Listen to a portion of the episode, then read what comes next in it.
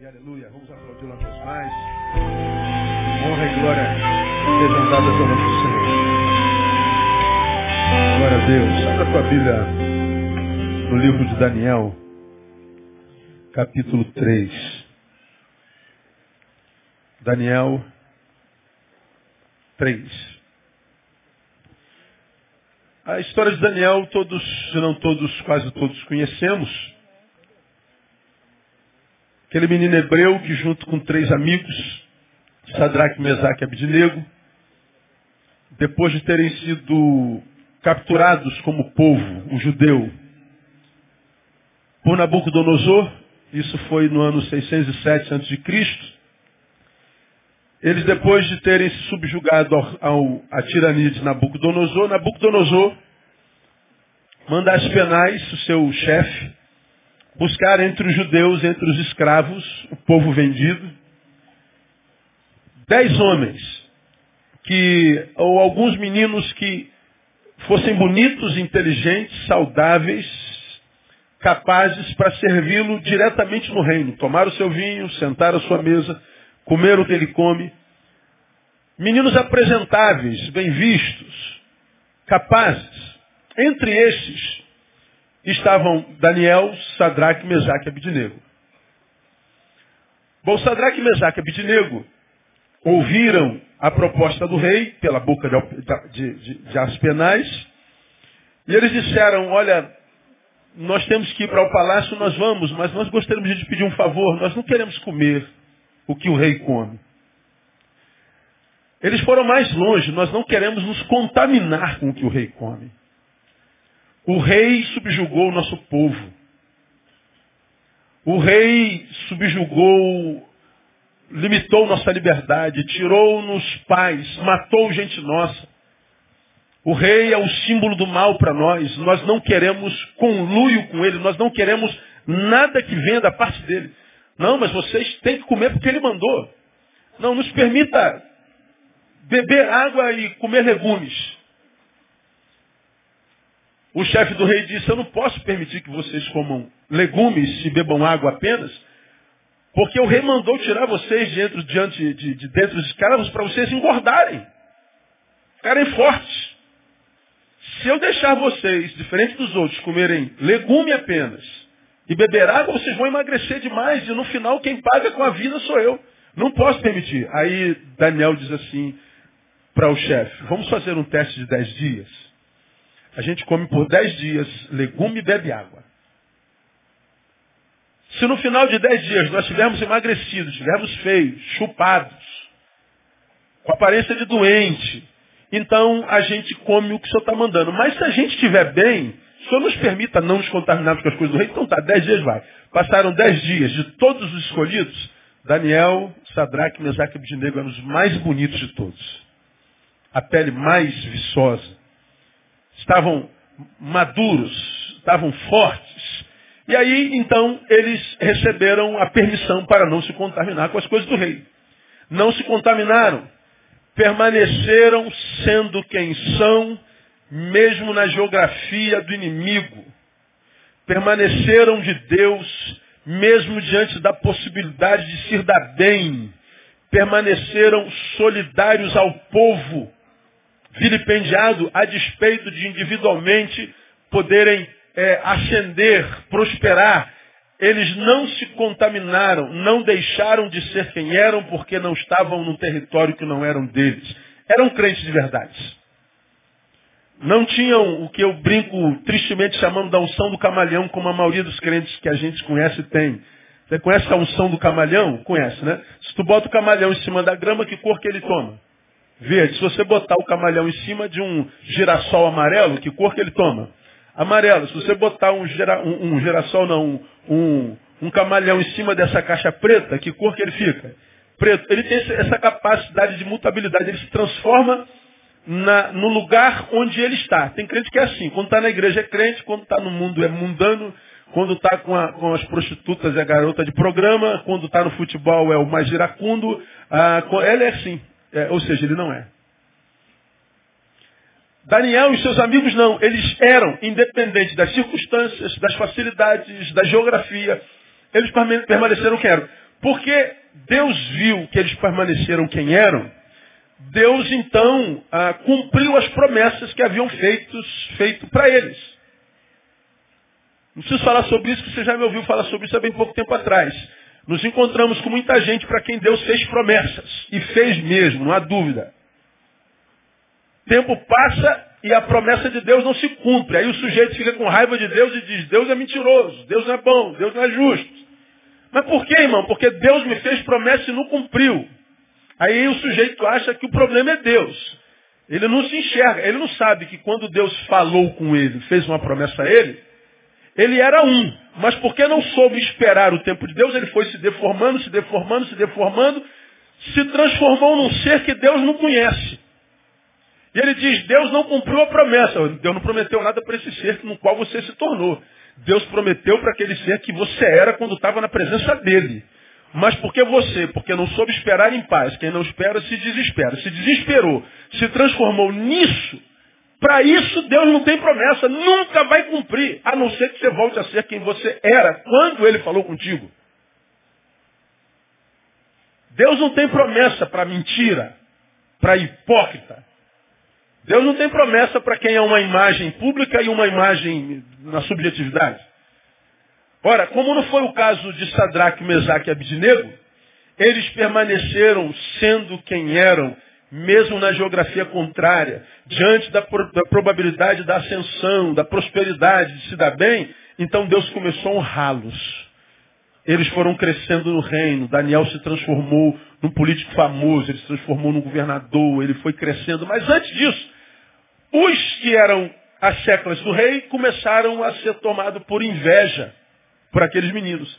Porque eles eram escravos, estavam se dando mais bem do que a gente que, que é da, da, da nação. E a prosperidade daqueles meninos gerou ódio, inveja nos seus pares. E o que, é que eles fizeram? Nós precisamos derrubar esses caras. Bom, vamos ver o que, é que a gente pode fazer contra eles. Não havia nada que eles pudessem usar contra os quatro.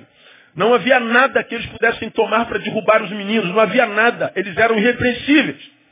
O que, que eles fararam? Bom, eles estão prosperando por causa do Deus deles, então vamos tentar pegá-los na sua fé.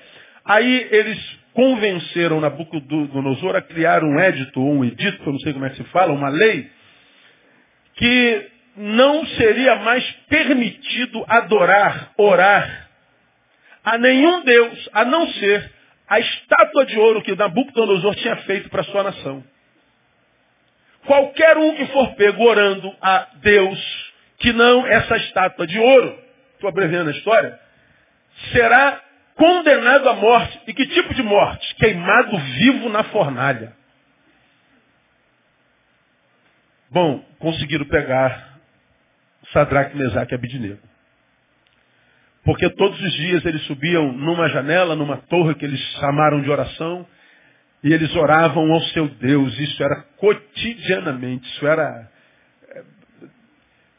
infalível. Bom, a lei foi promulgada e os invejosos que a promulgaram falaram, agora a gente pega Daniel, porque a gente sabe que Daniel é mais fiel ao seu Deus do que aos homens. E aí, depois do, da lei, eles abriram a janela e oraram ao seu Deus. Olha lá, rei, os, os traidores do reino do Senhor. Nabucodonosor tomado por ira e diz, eu vou dar uma chance para vocês de adorarem o nosso Deus. Não, não dá não. Então vocês vão ser queimados vivos. Bom, aconteceu assim, ó, essa, esse diálogo do rei com, com, com Daniel. 3 de Daniel, capítulo 3, verso 24. Então o rei Nabucodonosor se espantou, se espantou e se levantou depressa, falou e disse aos seus conselheiros, não lançamos nós dentro do... Aí, aí não, eu vou, vou começar a daqui, a história eu estou contando para vocês. Então Daniel foi lançado na fornalha, ok? Lançado na fornalha. Ah, eu vou ler o texto para quem, quem não está acostumado a entender. Ah, vamos para o 15. Agora, pois, se estás prontos, quando ouvirdes o som da trombeta, da flauta, da harpa, da cítara, do saltério, das gaitas de folhas, de toda sorte de música para vos prostrar e adorar a estátua que fiz, bom é, Mas se não adorardes, sereis lançados na mesma hora. Isso é o rei falando para eles. Dentro de uma fornalha de fogo ardente. E quem é esse Deus que vos poderá livrar das minhas mãos? É Nabucodonosor dizendo a eles. Nabucodonosor. Responderam Sadraque, Mesaque e Abidinego. E disseram ao rei, Nabucodonosor, não necessitamos de te responder sobre esse negócio. Como quem diz, ó, assunto é espiritual, a gente não tem que dar satisfação ao Senhor. Mas, olha o que ele diz no versículo 17. Eis que o nosso Deus, a quem nós servimos, pode nos livrar da fornalha de fogo ardente. E ele nos livrará da tua mão, ó rei. Isso é fé. Mas se não, fica sabendo, ó rei, que não serviremos a teus deuses, nem adoraremos a estátua de ouro que levantaste. Olha para cá. Eles estão dizendo o seguinte: tu podes encerrar a minha vida impedindo de eu ser quem eu sou. Mas se o Senhor não encerrar a minha vida, eu nunca serei o que tu queres que eu seja. Eles estão dizendo, eu prefiro não ser, ou seja, morrer na fornalha, do que ser alguma coisa que não aquilo que eu sou no coração do meu Deus. Sabe o que, que eles estão dizendo? Nabucodonosor, tu és rei, mas tu encontraste três meninos crentes que são sujeitos homem. Não temos medo da fornalha. Não deixaremos de ser quem nós somos por causa da tua vontade. Pode nos tostar. Ah é? Então tá. 24. Então o rei Nabucodonosor se espantou e se levantou depressa, porque eles foram lançados na fornalha. E disse aos seus conselheiros, não, vou ter que ler, vou ter que ler tudo. Não, vamos lá, vamos ganhar. Eu estou querendo ganhar tempo, estou perdendo, né? Veja o 19. Então Nabucodonosor se encheu de raiva. Se lhe mudou o aspecto do semblante contra Sadraque, Mesaque e Abidinego. Deu ordem para que a fornalha se aquecesse sete vezes mais do que se costumava aquecer. E ordenou a uns homens valentes do seu exército que atassem a Sadraque, Mesaque e Abidinego e os lançassem na fornalha de fogo ardente. Então estes homens foram atados, vestidos de seus mantos, suas túnicas, seus turbantes e demais roupas foram lançadas na fornalha de ardente. Ora, tão urgente era a ordem do rei, ou seja, para matar os meninos, que a fornalha estava tão quente que a chama do fogo matou os homens que carregavam Sadraque, Mesaque e Abidinego. E estes três, Sadraque, Mesaque e Abidinego, caíram atados dentro da fornalha ardente. Aí a gente chega no 24. Então o rei Nabucodonosor se espantou e se levantou depressa, falou e disse aos seus conselheiros, não lançamos nós dentro do fogo três homens atados? Respondeu ao, responderam ao rei, é verdade, ó rei. Disse-lhe ele, eu porém vejo quatro homens soltos, que andam passeando dentro do fogo, e nenhum dano sofrem, e o aspecto do quarto é semelhante ao Filho de Deus. Então, chegando-se Nabucodonosor à porta da fornalha de fogo ardente, já estava fechada, falou dizendo, Sadraque, Mesaque, Abidinego, servo de Deus Altíssimo, saí e vinde. Logo, eles saíram do meio do fogo. E os sátrapas, os prefeitos, os governadores, os conselheiros do rei, estando reunidos, viram que o fogo não tinha tido poder algum sobre os corpos desses homens, nem foram chamuscados os cabelos da sua cabeça, nem sofreram mudança os seus mantos, nem sobre eles tinha passado o cheiro do fogo falou Nabucodonosor e disse, bendito seja o Deus de Sadraque, Mesaque e Abidinego, o qual enviou o seu anjo e livrou os seus servos que confiaram nele e frustraram a ordem do rei, escolhendo antes entregar os seus corpos do que servir ou adorar a, a Deus algum, senão o seu Deus. Por mim, pois, é feito um decreto que todo povo, nação, língua que proferir blasfêmia contra o Deus de Sadraque, Mesaque e Abidinego seja despedaçado e as suas casas sejam feitas um monturo, porquanto não há outro Deus que possa livrar desta maneira. Então o rei fez prosperar a Sadraque, Mesaque, Abidinego na província da Babilônia. Vamos dar glória a Deus aí? Esse texto é demais, né? Quando você vai estudar Sadraque, Mesaque e Abidinego e chega na Wikipédia, eles dizem que esse é um mito judeu. Isso é um mito. Isso não aconteceu. É um mito. Bom, isso para quem vê na visão de Nabucodonosor. Não é? Agora, quem vê na visão do quarto anjo da fornalha sabe que isso é verdade. Não é? ah, o testemunho desses meninos mudou a história daquela nação. Deus os abençoou em Babilônia. Deus os prosperou na terra do inimigo. Porque permaneceram sendo quem eram no coração de Deus. Nós poderíamos passar um mês pregando sobre esse texto aqui. Mas não, não vai dar. Hoje, eu quero, eu quero falar hoje, e na, na próxima oportunidade, no próximo domingo, falar sobre as consequências da obediência.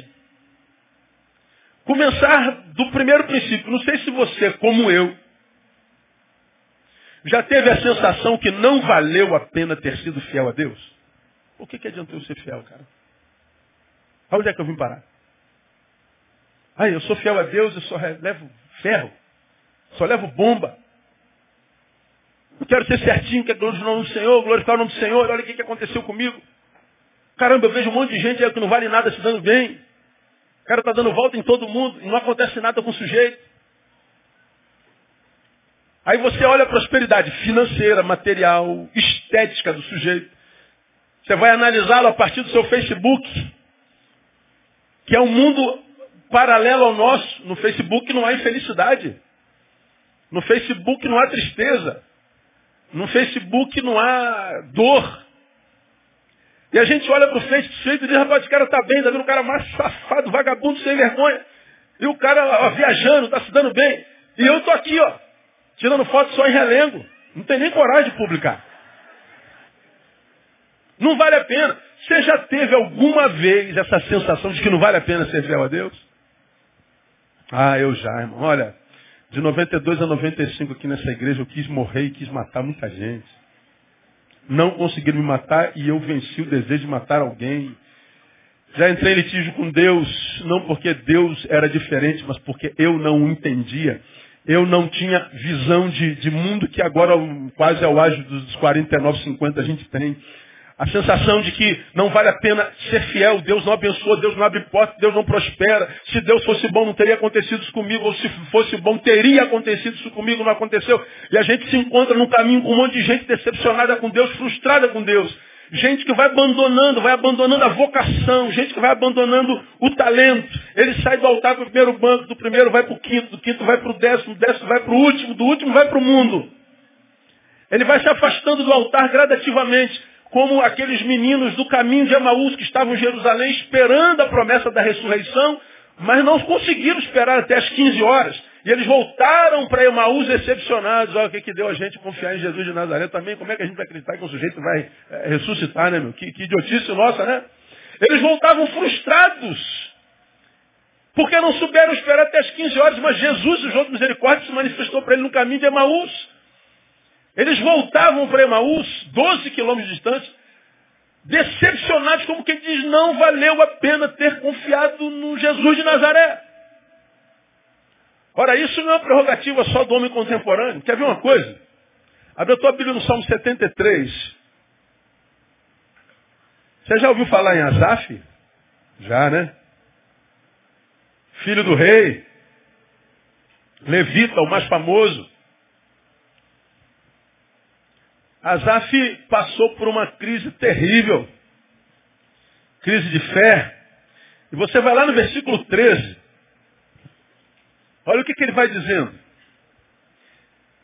Na verdade, que em vão tenho purificado o meu coração e lavado as minhas mãos da inocência, pois todo dia tenho sido afligido, castigado cada manhã.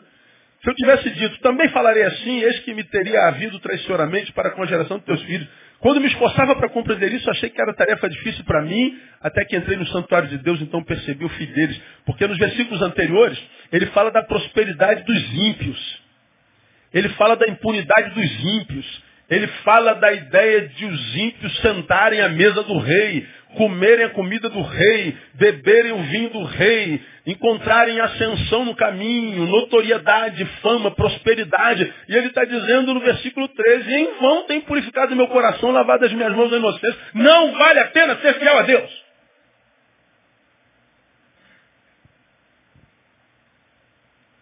Valeria a pena ser fiel, ser obediente a Deus? Bom, para Sadraque, Mesaque e Abidinego, sim. Para muitos de nós, não. Bom, a história nós a pegamos do início, meio e fim. Eles foram orar e se deram mal. Por causa da oração, foram parar na fornalha. Por causa da obediência, foi parar na fornalha. Daniel, por causa da obediência, foi parar na cova. Olha, então vou parar de orar, que aí não tem fornalha na vida. É verdade. Vou parar de orar, que não tem cova na vida. É verdade. Mas também não tem honra de Deus. Sadraque, Mesaque, diante de Deus, Nabucodonosor, você tem o poder de me tirar a minha vida. Pode me impedir de ser quem eu sou, como eu já falei. Mas se não tirar minha vida, nunca serei o que tu queres que eu seja. Eu vou permanecer obediente. Vou permanecer fiel. Porque a minha visão sobre a fornalha é diferente da tua, Babilônia. Para vocês a fornalha é o fim, para mim é o meio. A visão que eu tenho de dor, a visão que eu tenho de fim, a visão que eu tenho de objetivo de vida, diriam os meninos, é diferente da Babilônia. Então pode abrir a fornalha, pode aquecer dez vezes mais. Eu não vou me transformar no que você quer. Eu vou permanecer obediente. Por que que Sadraque, Mesaque e Abednego acreditavam que valeria ser obediência? Ser obediente. Quais os benefícios da obediência à luz desse texto que a gente aprendeu para trazer para o nosso contexto existencial odierno, contemporâneo? Primeiro, vale a pena ser obediente, porque a obediência faz com que Deus, olha aí, transforme lugar de dor e castigo em lugar de gozo e glória. Repita assim após mim. No lugar de dor e castigo, gozo e glória.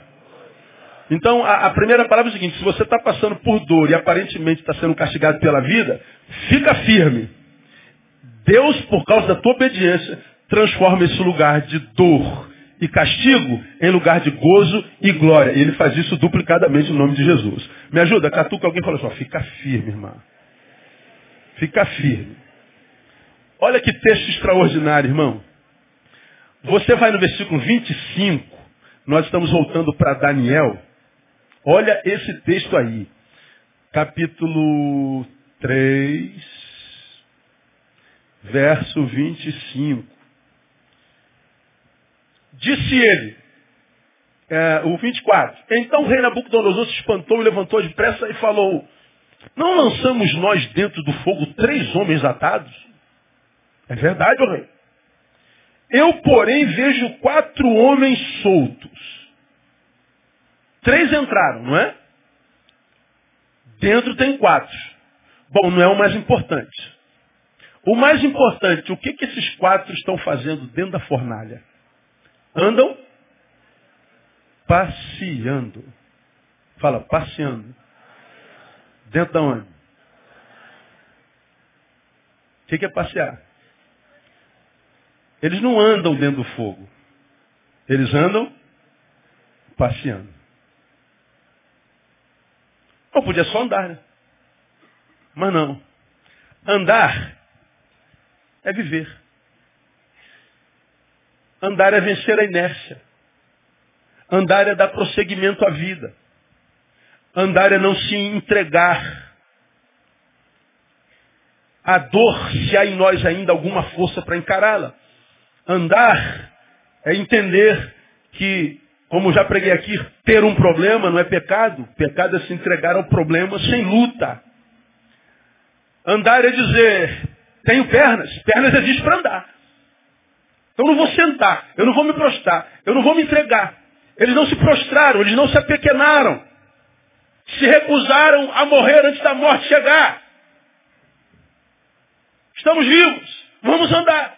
Agora, passear é outro verbo. Passear é, no lugar do castigo, encontrar gozo.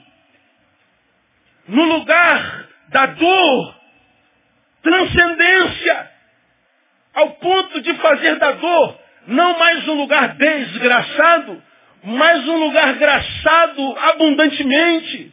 De modo que transforma-se a dor, que era o símbolo da punição do fim, no símbolo da escola e do reinício.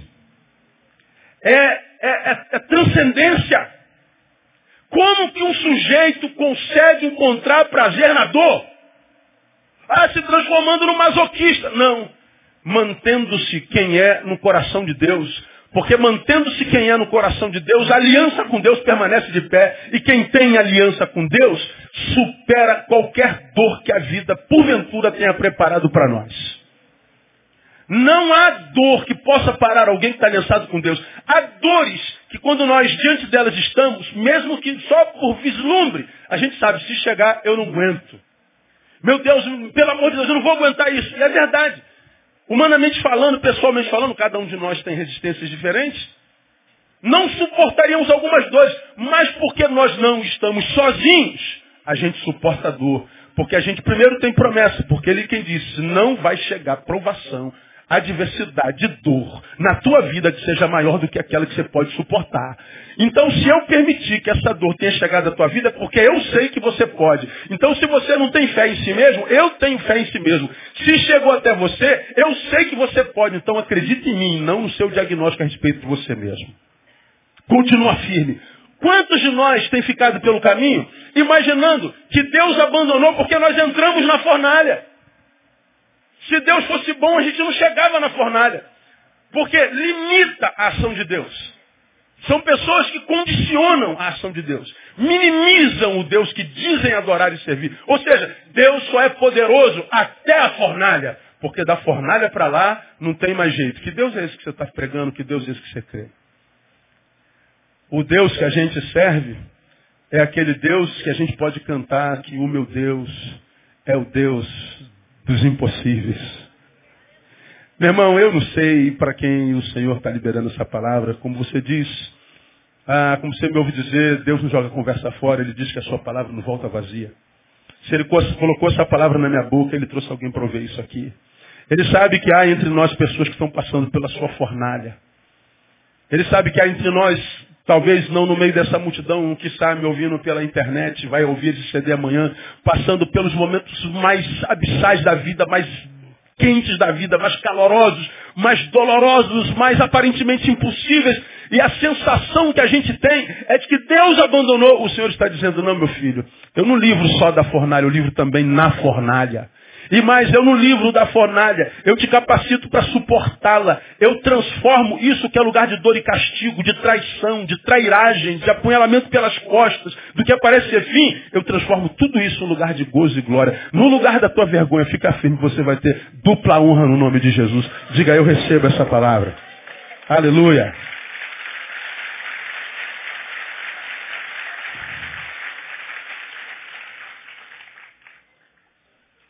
Esse, esse passeando me abençoa demais. Me abençoa demais. Ah, saber que a dor faz parte da vida. É inevitável.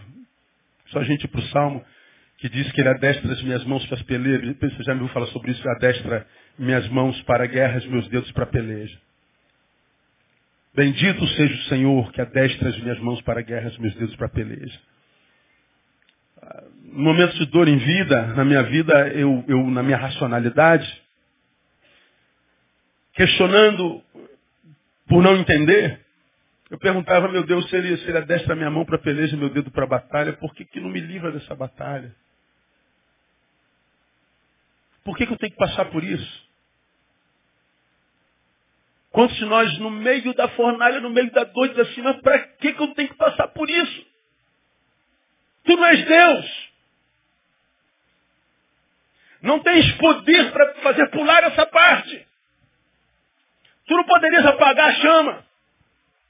Não poderias passar um cadeado divino naquela porta da fornalha para que ninguém abra? Porque a tua palavra diz que a porta que tu fechas ninguém abre?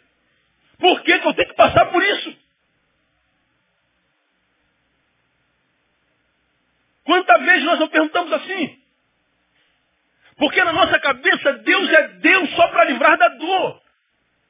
E a gente não entende que Deus é Deus para usar a dor para fazer a gente crescer. Eu posso dar um exemplo crasso. Vamos imaginar que eu esteja caminhando muito bem. E, a, meus campos, meus, meus, meu terreno está aplainado, tudo dando certo, e eu estou caminhando em celebração, mas daqui a pouco eu, eu começo a ver pedras gigantes no meu caminho, e dificuldades E não tem mais como passar, eu vou ter que tirar as pedras do caminho. Eu vou tirando pedra aqui, e é pedra de lá, e pedra pesada daqui eu tiro de lá. E meu Deus, que saudade daquele tempo que, eu, né, que passaram a, a, a draga, planearam tudo, asfaltaram o meu caminho, agora eu tenho que estar tá tirando pedra. E você está tirando pedra, você está tirando pedra, e você está cansado de tanta luta, de tanta pedra, você tem que carregar, levantar e abrir caminho. E você está murmurando, Deus, onde é que tu estás? Por que tu me abandonaste? Por que o Senhor foi comigo no, no momento asfaltado, mas agora o Senhor me abandonou? Aí, depois que termina as pedras, e você está reclamando por causa dela, você descobre que o teu sonho está atrás de uma porta que chegou no fim do caminho. Só que é uma porta tão poderosa, tão forte, que se você tivesse vindo naquele passo e não tivesse criado músculos pelas pedras que teve que tirar, você não ia conseguir derrubar essa porta. Pum! Porque seria, como dizem os malhadores, um frango. Mas porque você levantou pedra, você carregou pedra, você malhou, teu braço foi fortificando, teus músculos, teu tórax foi se fortificando. Você teve que fazer exercício com a perna, tirando pedra, e você foi ficando parrudo, você foi criando consistência, de modo que quando o lugar da bênção chegou, você estava preparado para ela, e você mete o pé na porta, toma posse da bênção. Por que, que você tomou posse da bênção? Porque carregou pedra no caminho. Aquilo que você chamou de abandono de Deus era a preparação de Deus para que você tomasse posse da tua Canaã. Agora o que, que acontece com tantos de nós? Nós estamos no momento de carregar pedra, no momento de passar por fornalha. E ao invés de entender que há um anjo do nosso lado, ele está lá. O texto não dá luz para entender que Sadraque, Mesaque e Abednego viram anjo.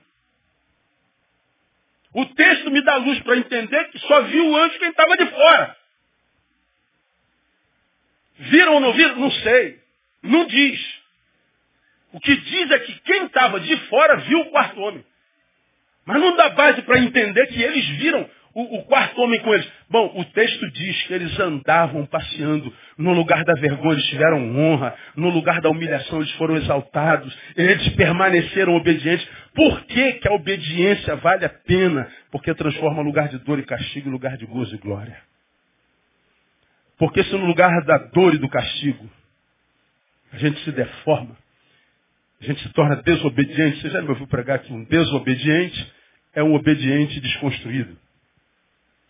O desobediente é um obediente que se perdeu. É alguém que perdeu a característica essencial, a divina, a de filho, a de discípulo. O desobediente é alguém que anula as promessas porque se transforma numa mentira. E não há promessa de Deus para mentira porque a sua paternidade mudou. Ele agora é, é filho do diabo, porque o pai da mentira é o diabo. Como preguei, continua filho de Deus, mas adotado por Satanás porque é mentiroso. E aqui, a gente, ao invés de continuar sendo quem é, adorando, agradecendo a Deus, porque Ele foi fiel conosco até a fornalha, vai continuar sendo fiel pós-fornalha, porque Ele não pode negar-se a si mesmo. A gente murmura, a gente reclama, e a gente acha que Deus vai ter peninha da gente. A gente acha que Deus vai se tocar com a nossa murmuração, com a nossa rebeldia. Ele vai ver que, que, que nós nos, nos, tornamos rebeldes e ele então vai fazer alguma coisa. Eu nunca vi rebelião mover Deus. Eu nunca vi Deus se mover para atender rebelde. Eu nunca vi Deus se mover para atender resmungão. Como quem diz, ah, atende logo esse cara, que esse cara virou uma mala. Pelo amor de Deus, ele tira esse Eu nunca vi Deus fazer isso. Agora, eu nunca vi Deus deixar de atender um servo obediente. A Bíblia está repleta de experiência, a história está repleta de experiência, a tua vida está repleta de experiência. De quantas fornalhas Deus já não te tirou? De quantas dores diante das quais você disse, eu não vou suportar isso? Bom, está aqui, não está? Suportou por quê? Porque o Senhor te deu vitória. Mas a gente tem memória curta. No momento da próxima fornalha, a gente murmura e a gente então perde os benefícios da obediência. Vale a pena obedecer. Vale a pena ser fiel. a despeito das adversidades. As dores da vida são inevitáveis. A gente aprende isso com Paulo, eu já preguei sobre isso aqui. A gente só vai repetindo, nem precisava. Paulo diz que a gente tem que tomar toda a armadura de Deus para que a gente possa permanecer firme aonde? No dia mal. Ué, mas por que, que ele não tira os dias maus da semana? Porque não tem como. Nós somos uma geração caída. Nós somos uma criação caída. Nós somos um lugar para onde o diabo despencou. Apocalipse 12, maldita és tua terra, porque o diabo desce até vós. Nós somos ovelhas lançadas no meio de lobo, nós somos de natureza contrária ao lugar onde a gente habita. Nós somos divinos, habitando numa terra que jaz no maligno. Nós somos minoria. Nós somos os errados. Porque nós somos anticultura, nós somos anticultura. Então não tem como. O dia mau faz parte do dia de todo mundo. O que o Senhor diz é que basta cada dia seu mal. Se você viveu o mal do dia apenas, como você já me ouviu pregar aqui, não existe mal num dia suficiente para paralisar a vida de ninguém. Quem está sufocado, quem não está suportando, não está suportando por causa do problema de hoje. Ele trouxe problema de ontem, certamente, anteontem, de dez anos atrás.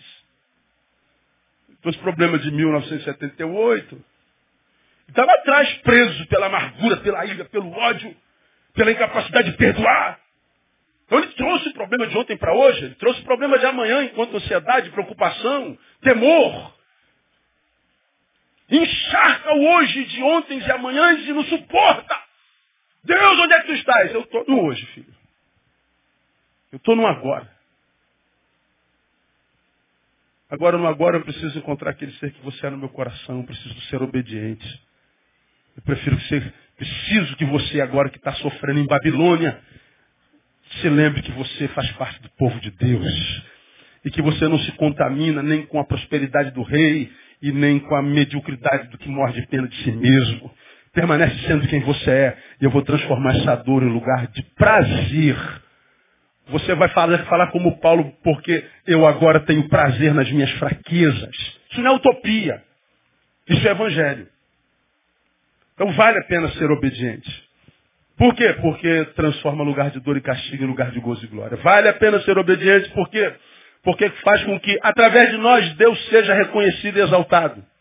Através de nós, Deus seja reconhecido e exaltado. O rei, que alguns minutos atrás estava irado porque a sua autoridade foi, foi confrontada por um bando de escravos, moleques que disseram, o senhor não tem poder para me transformar no que o senhor quiser. O Senhor é rei, mas o seu poder é limitado. Não tem poder para me transformar no que o Senhor quiser. Eu morro, eu deixo de ser, mas não sou o que o Senhor quer. Ele fica irado. Aquece sete vezes esse negócio. Como que não vai adorar meu Deus? Bom, depois da fornalha, por causa do testemunho, olha o versículo 26. Então, chegando-se Nabucodonosor à porta da fornalha de fogo ardente, falou dizendo, olha o que ele diz, Sadraque, Mesaque Abidinego, servos de quem? Do Deus Altíssimo. Ora, o Deus mais alto agora é o de Sadraque, Mesaque Abidinego. Não era estátua de ouro? De onde o senhor tirou esse, esse diagnóstico, Nabucodonosor? Como é que o senhor sabe que ele é o Altíssimo? O mais alto que todo mundo? Saí, vinde. Pô, da onde ele tirou a possibilidade dos meninos saírem dentro do fogo? Por que, que ele passou a acreditar em milagre? Porque para sair daquela fornalha tinha que ser milagre. O rei agora já vislumbrava milagre por um Deus que não é o dele. Logo Sadraque, Mesaque e Abidinego saíram do meio do fogo. O testemunho de Sadraque, Mesaque Abidinego transformou o coração do rei. Servos do Deus Altíssimo, essas palavras saíram da boca daquele que deu ordem para queimar. O reconhecimento da glória do Deus único saiu da boca daquele que aprisionou o povo, saiu da boca daquele de onde veio a humilhação, saiu da boca de onde veio a origem da morte, saiu da boca daquele que veio para roubar, matar e destruir. Mas o testemunho do obediente faz com que através de nós Deus seja exaltado, Deus seja glorificado. A obediência nos transforma em outdoor de Deus no backlight de Deus. A obediência me transforma na melhor mensagem que se pode pregar a respeito do Deus e do Cristo que a gente serve. Como disse Spurgeon, você me ouviu falar sobre isso alguns domingos atrás. De cada 100 pessoas, 99, um, um, melhor dizendo, lerá a Bíblia, 99 lerão os cristãos. De cada 100 pessoas, um lerá a Bíblia, 99 lerão a gente. Aí a pergunta que eu faço a vocês. Quando essa sociedade contemporânea, 2015, lê a gente, que mensagem do Evangelho eles leem? Vamos tirar o nós daqui, vamos colocar o eu. Quando a sociedade ao teu redor lê a tua vida, que evangelho ela encontra? O evangelho que dá vontade de abraçar ou o evangelho que diz nem que a vaca tussa? Porque a vida de Sadraque, Mesaque e Abidinego transformou-os na melhor mensagem sobre Deus. Eles não abriram a boca na fornalha. Eles só continuaram obedientes só continuaram sendo quem são. Esse é um grande problema da, da, da cristandade contemporânea. Nós temos um discurso na boca e uma prática no dia a dia. Nós temos um lugar de culto dominical, mas de segunda a sábado nós não temos contato nenhum com esse Deus e nem compromisso com Ele. Nós temos com o mundo e com as coisas de lá. Domingo acaba se tornando um lugar de desencargo de consciência. Gente peca a semana inteira, vem domingo para pedir perdão, para desencargo de consciência. Fiz a minha parte, dei até meu dízimo. Como se Deus fosse um mendigo e precisasse do seu dinheiro do meu dinheiro. E porque nós vivemos assim, essa dubiedade existencial, essa dualidade, a gente não sabe por que, que a gente não tem experiências com Deus. Quando o nosso Deus é um Deus que nos dá todas as dicas para que a gente possa ter experiências com eles. Ele diz em Paulo Romanos 12, para que experimenteis qual seja a boa, perfeita, santa e agradável vontade de Deus. A palavra é experimentar. Ele está falando, eu não sou um Deus de conhecimento teórico, eu não sou um Deus de letras mortas, eu não sou um Deus filosófico, eu sou um Deus que produz experiências. Eu sou um Deus que, quando encontrado, produz experiências tão profundas que não há fornalha, cova, não há língua alheia, não há diversidade que tire você de mim. Por isso que ele diz, aquele que vem a mim, de maneira nenhuma lançarei fora. Porque as experiências são indiscutíveis. Quem são os que são, se lançam fora da presença? Não tiveram experiência. Sabem tudo de Deus, mas é blá, blá, blá. Nasceram no Evangelho, mas nunca nasceram na, na, na, na, religião, é, no, nasceram no cristianismo, mas nunca nasceram no Evangelho são, como disse Carlinhos Queiroz, né, são devotos de Jesus, não discípulos. Qual a diferença do devoto para o discípulo? O devoto é aquele que carrega a bandeira, é aquele que bate o tambor, é aquele que compra a briga, não fala da minha religião, é aquele que defende a fé, a doutrina, é aquele o devoto, é aquele que briga e mata, se for o caso. Esse é o devoto de Jesus. O discípulo não. O discípulo não, discute, não briga, ele só vive os princípios do Evangelho. Ele só segue os passos de Jesus. Eu não creio no teu Deus, o teu Deus não existe. Legal, Deus te abençoe, tá, irmão? Você de mim, glória a Deus, louvado seja o nome do Senhor. Ah, vou rasgar a tua bandeira. Não tem problema não, pode ficar com ela, eu compro outra lá na frente.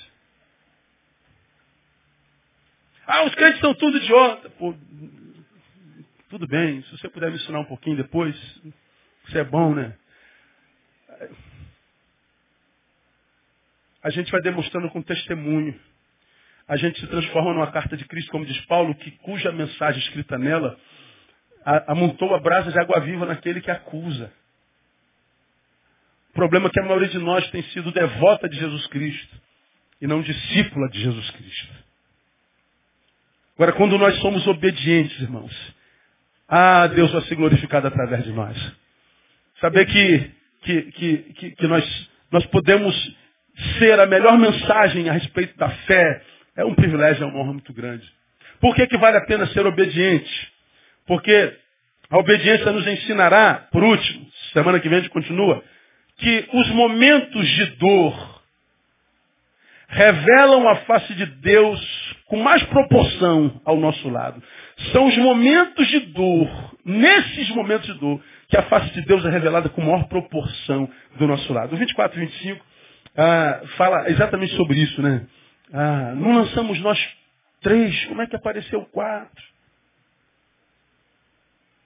Bom anjo só apareceu na história quando a história poderia produzir o maior índice de dor. E dor insuportável. Eu acho que as duas piores mortes que um ser humano pode passar, dois meios mortais pelos quais a gente pode passar, quais são? Quais são os dois piores, por exemplo? Como é que, como é que seria o pior jeito para se morrer? Afogado e queimado. Por que, que morrer afogado deve ser muito bravo? Hã? Morre devagar. Você vai curtindo cada microsegundo da morte. E o segundo vira uma eternidade. Por que, que morrer queimado deve ser terrível? Porque você vai curtindo a morte com muita dor. Você vai levar, levar tempo até se encontrar com a morte. E na nossa cabeça, nós não fomos criados para sentir dor, a dor é consequência do pecado, né? Ah, as dores insuportáveis. Ah, a gente tenta se livrar da dor o tempo inteiro, natural, isso faz parte da nossa natureza.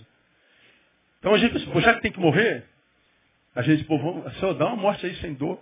A gente é, já orou assim, Senhor, quando eu morrer eu quero morrer dormindo. já pensou nisso? Ó oh, Deus, eu vou dormir agora, são dez e meia, amanhã você acordar, se eu me levo. Tá beleza? Quem não quer morrer assim, cara? Mas não quando a gente pensa numa morte lenta, numa morte dolorida, numa morte que a gente vai morrendo racionalmente. Ou seja, plenamente cônscio de que o fim chegou, mas ele não chega nunca. Essa, esse segundo é uma eternidade maior do que os 50 anos antes vivido. Agora, quando é mormente que Deus se manifesta? É Deus se manifesta quando a nossa dor, quando a nossa força acaba. A fé só é fé para quando do fim da força. Porque enquanto for possível, não precisa de fé. Sabe o que, que acontece com tantos de nós? Que vão se ressecando na vida? Perde a lubrificação espiritual. Não se mexe mais, parece um robô de tão duro, seco, ranzinza. Estraga prazeres, carregadores de balde de água fria. Profissionais de roubar a alegria dos outros porque já não tem alegria nenhuma. Aí se tornam os metódicos, perfeccionistas. Não abre mão, mas pastor, esse, esse papel está fora do lugar. Ele é aqui, pastor. É, irmão, deixa aqui, tá bom. Não, pastor, isso é aqui, ó. É, irmão, mas não deu não. Não, mas se não for aqui. Tá bom, põe lá. Mas o sujeito não abre mão. Ele precisa ter esse papel exatamente assim. Não é assim, é assim. Ó, ainda ficou torto aqui. Ele se realiza nisso, na coisa na performance.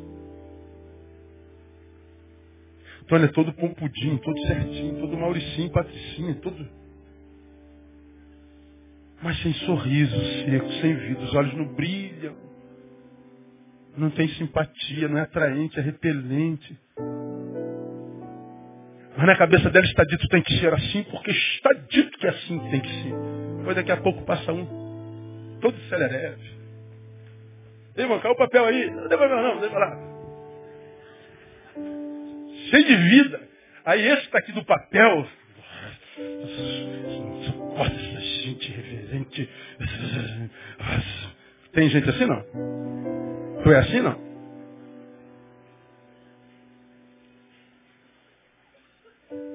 Eu tenho isso em casa, cara.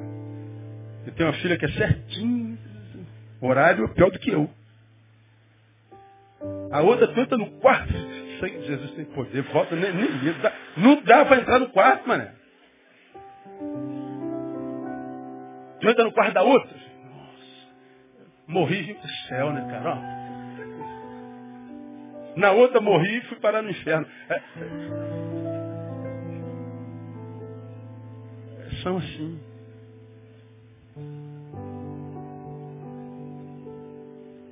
Agora, quando ambas têm vida na mesma proporção, a que tem o papel aqui não vai perder a amizade da outra porque gosta do papel assim. Eu posso até ser um cara que pode. Eu, por exemplo, sou britânico com horário, não atrasa comigo, você perde meu amor.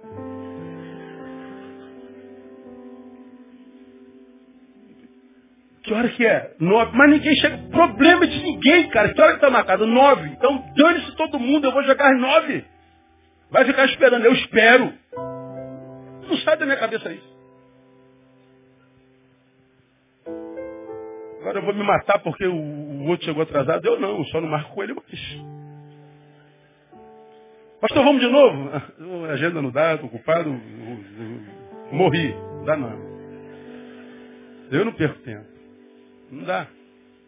Então, é, nós passamos por vales e montanhas, a vida é dialética, alegria, tristeza, dor, superação, ela é assim. Aí o que, que acontece? Quando nós chegamos no tempo da dor,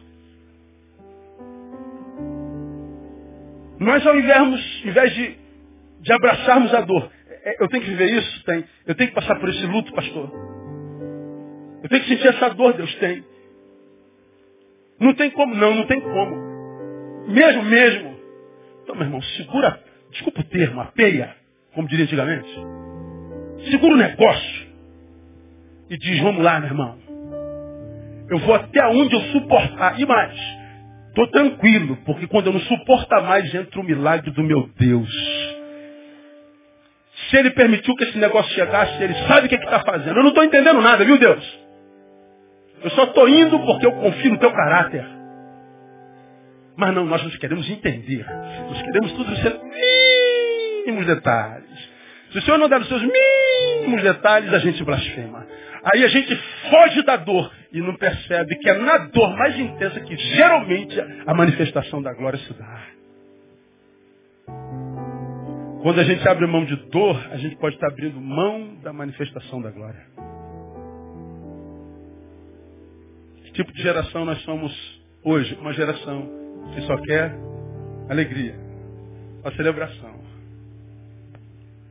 A gente só quer prazer, prazer. Uma geração hedonista. Uma geração que não quer sentir dor. Sentiu dor, bebe. Sentiu dor, cheira. Sentiu dor, aplica na veia. Sentiu dor, finge que não está sentindo dor, vamos para balada. Tolos. Vai para onde você quiser, quando voltar a dor está te esperando, só que amplificada. Tem dores que a gente tem que encarar. Tem dores que é o seguinte, ó, vamos lá, tem que encarar. Cai dentro. Mas não, a gente vai fugindo de dor. Três entram na fornalha. Três saem da fornalha. O quarto só apareceu no campo da dor. Quando saiu da, do insuportável, o quarto sumiu. O quarto homem só apareceu no auge da dor. Enquanto a gente foge da dor, a gente está fugindo da experiência com o Altíssimo. Estou falando que ele só se manifesta na dor, não. Mas quase sempre é na dor que a gente tem as maiores experiências. É porque na dor a gente, a gente é, é, é aquela questão de valor e preço, né? Na dor a gente só valoriza o que tem valor, no que tem preço. Quando a gente está na iminência de perder a vida, tudo que a gente quer é preservar a vida. Quando a gente não tem a iminência de perder a vida, a gente se preserva, quer coisas.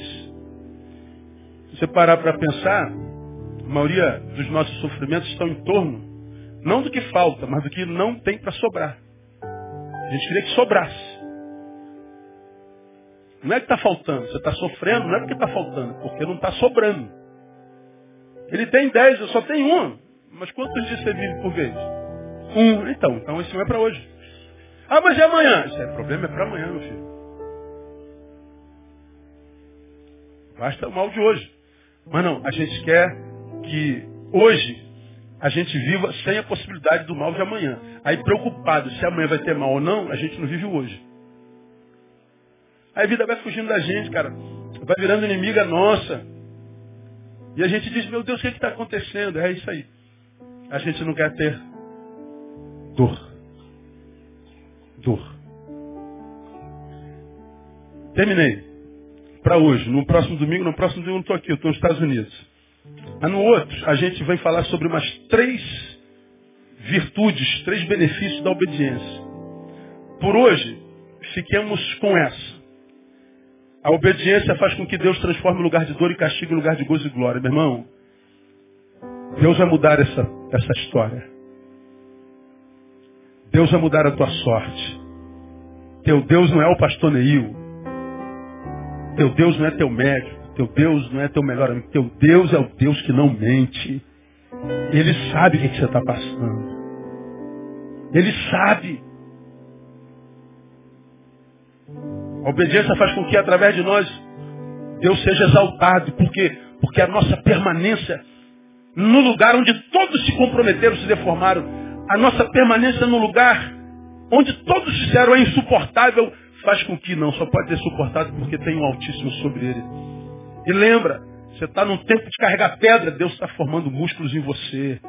Ele está te preparando para algo maior. Teu Deus não é retardado.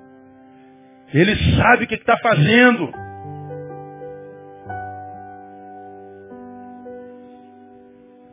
Vale a pena obedecer, porque a obediência nos ensinará que nos momentos de dor revela a face de Deus com muito mais proporção ao nosso lado. Então, se você é daqueles que tem buscado a Deus e que a experiência, crescimento nele, não, não fuja da tua dor se a tua dor é inevitável. Quem não vive hoje vai viver lá na frente, cara. Quando viver agora, vai viver em outro momento. Então, se essa dor é do agora, viva agora para que quando chegar aquele outro momento que já tem dor, aquela dor não se somatiza com essa. Viva o mal do dia e todo dia será possível e suportável. E você vai ver que, não abrindo mão da dor, você vai ter experiências constantes com Deus, constantes com Deus, constantes com Deus. E quando essa constância é uma realidade histórica, ou seja, tu tá, a tua história é tua testemunha. O que vem é o futuro, cara. Olha, o teu futuro vai ser tenebroso. Olha o meu passado. Está vendo lá o futuro? Está vendo quantas manifestações do meu Deus? Tu vem com esse papo de mim? Está dando para entender o que eu estou falando? Você tem história, você tem lastro. Você não é só mais um na multidão. Você não é um teórico de Deus. Você tem experiência. Quando você tem experiência, irmão, não tem mais ninguém que te pare, não. Só você se para. Porque você sabe que tem aliança com um aliado que não abandona jamais. Que mesmo que a fornalha que mata qualquer um seja aquecida sete vezes por causa do ódio do mundo, fique em paz. Porque dentro daquela fornalha vai ter o quarto homem. Ele vai te dar vitória e vai transformar a tua vergonha em dupla honra no nome de Jesus. Vamos aplaudir o Senhor? Vamos adorar o seu nome. Aleluia. Vamos ficar pé. Glória a Deus. Logo mais nós estamos aqui. Guardo você. Uma outra palavra também tremenda da parte de Deus no teu coração. Não perca não. A palavra de logo mais à noite. Vamos orar? Aleluia. Oh Deus, muito obrigado por essa manhã. Pelo que vimos, ouvimos, pela liberdade para te adorar. Muito obrigado. E à luz do que tu falaste conosco nessa manhã, Deus, nós queremos te dizer o seguinte. Nós não queremos, obedientes que somos, sermos desconstruídos e transformarmos-nos num desobediente. Ou num ex-obediente. Nós queremos, ó Deus, continuar obedientes a despeito das fornalhas. Nós queremos permanecer quem somos no teu coração, a despeito das Babilônias que se apresentam ante a nós, a despeito dos Nabucodonosores, a despeito das propostas da mesa farta do rei, a despeito das invejas, nós queremos permanecer quem somos, para a glória do teu nome, Deus. Dá-nos essa alegria.